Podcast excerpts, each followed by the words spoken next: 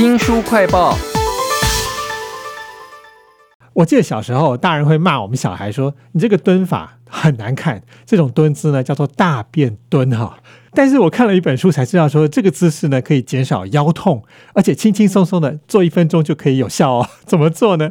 为您介绍书名叫做《护腰轻锻炼》啊，一天一分钟即刻的减缓疼痛。请到了世贸出版的编辑陈怡君，怡君你好。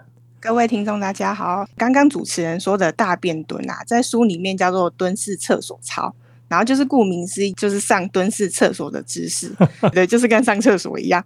然后动作是先将双脚打开与肩同宽，屈起我们的膝盖和髋关节，然后让臀部慢慢接近地面，腰部伸展的同时，我们的头微微往前倾，然后身体会呈现弯曲的姿势，这时候就会感觉到腰跟后背在拉伸。保持这个姿势十秒钟，这时候我们可以先双手握拳，从我们的腰线上到脊椎骨，这来回摩擦二十次。啊，这样的动作看起来真的是不太雅观，因为头还要往前倾哦。难道是想要去闻那个你刚大出来什么味道？对，我们在家里的卧室做就好了。书名叫做护腰轻锻炼，哎，这个轻很重要啊。现在很多人都没有那么多时间可以做嘛。我看他说一天做五次，每一次你看十秒加二十秒按摩。很简单呢，而且他有讲到说，这个动作呢适合那些上下楼梯都有困难的人。我们的腰痛从轻的到严重的都有，可是我要怎么知道我的腰到底有多痛呢？我自己常常做的一个动作就是站不久，常常要移动我的重心哈，表示说，哎，我的腰痛其实已经到中等了。那这一本护腰轻锻炼里头，它其实有列出一个表，让你知道这个腰痛的程度。哎，怎么看呢？嗯，就是它这个表，其实你上网可以搜寻它，它叫做罗兰摩里斯腰痛问卷。然后就是它问卷里面会有很多项，然后你就可以自己去符合，看你符合表格中的有哪几项啊，像是睡觉经常改变姿势啊，然后不能走超过十五分钟啊，站立时要弯腰困难呐，上下楼梯困难也是一个腰痛的指标。这样子，我想怡君应该蛮年轻的，应该都没有这些症状吧？呃，还是有啦。啊，因为因为我睡相会不太好，这样子。其实常常要改变姿势，就表示哎，你有一个动作已经不太舒服了。只是那个不舒服跟你的腰是不是有直接的关系呢？你可以看看这本护腰轻锻炼啊。我看到有一个动作是，应该很多人会有感，就是他觉得穿袜子开始有困难了。除了刚才我们讲那个大便蹲以外，这个作者呢还介绍了另外一个姿势啊，也跟减缓腰痛有关，叫做。相扑就是那个大力士在相扑哈，深蹲转肩，听起来就好像是很专业哈。怎么做呢？哦，这个相扑深蹲转肩啊，就是日本知名的棒球手铃木一郎他在热身时都会做伸展，这样子很像是我们一般的深蹲，但是一般的深蹲是臀部会往后推移，保持这个姿势嘛。但是这个相扑深蹲转是会臀部垂直向下，身体的重心是左右脚分担这样子。如果你讲的是那个日本很有名的职业棒球选手的话，我看过他一个动作，他把两只手撑在他的膝盖头那边，对不对？嗯，对对对对对，就是您一一天的话，大概可以做个十秒左右。不要觉得身体会酸痛，以自己舒服为主就好了。做这个深蹲的话，就是不会像一般的深蹲一样给背肌造成负担。对，我想那两只手放在膝盖上面，应该就有一种支撑的作用。对对，就是有一个支撑的作用。这样都在这本护腰轻锻炼里头啊，而且他还特别强调了，它适用于慢性腰痛。我们刚刚到现在为止已经讲了好几种腰痛的表现方式哈，不同年龄或者是不同疾病的。族群应该他的这个腰痛的表现也不太一样，对不对？有没有一些给高龄族群专用的这种缓解的方式呢？呃，有，就是我们高龄族群的话，可以进行轻量的肌力训练，而且躺在床上就可以做。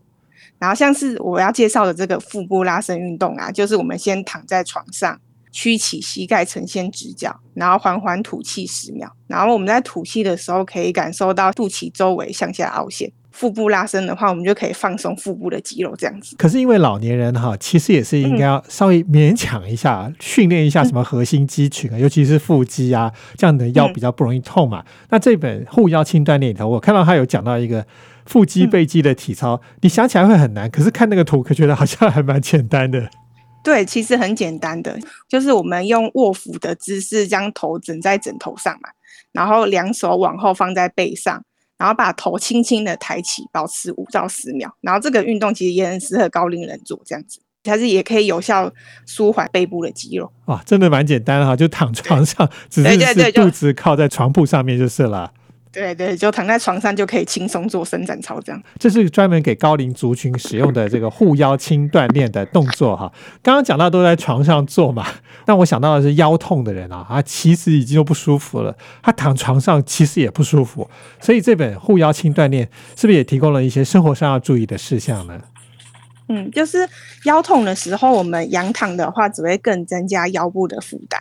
然后，所以我们这时候如果躺在床上时啊，我们就是有一个姿势叫做半坐卧位，然后上半身升高二十到三十度，然后在膝盖的部分，你可以用一个三角形的那种靠垫把它支撑在你的那个膝窝的部分，这样子，让你的身体会比较上来一点，不会整个直接平躺在床上这样子。